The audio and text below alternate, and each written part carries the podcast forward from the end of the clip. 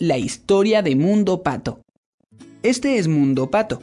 Sus habitantes son Patochín y Patochón.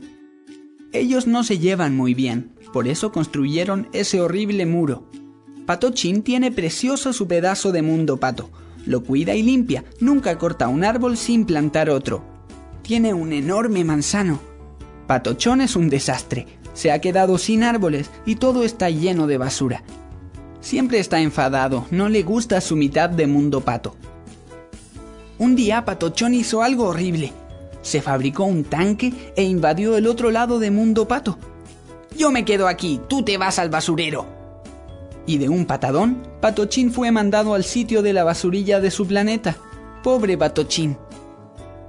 Patochín, ni corto ni perezoso, empezó a trabajar.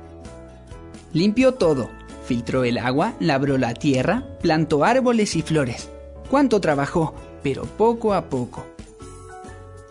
Claro, Patochón también empezó a hacer de las suyas. ¡Qué desastre!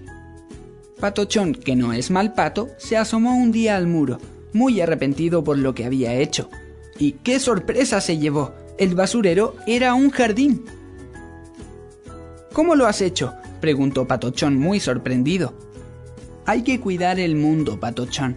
Vive conmigo y te enseñaré, le dijo Patochín. Mirad qué bonito es ahora Mundo Pato. Está todo limpio y cuidado, y lo mejor, el muro ha desaparecido.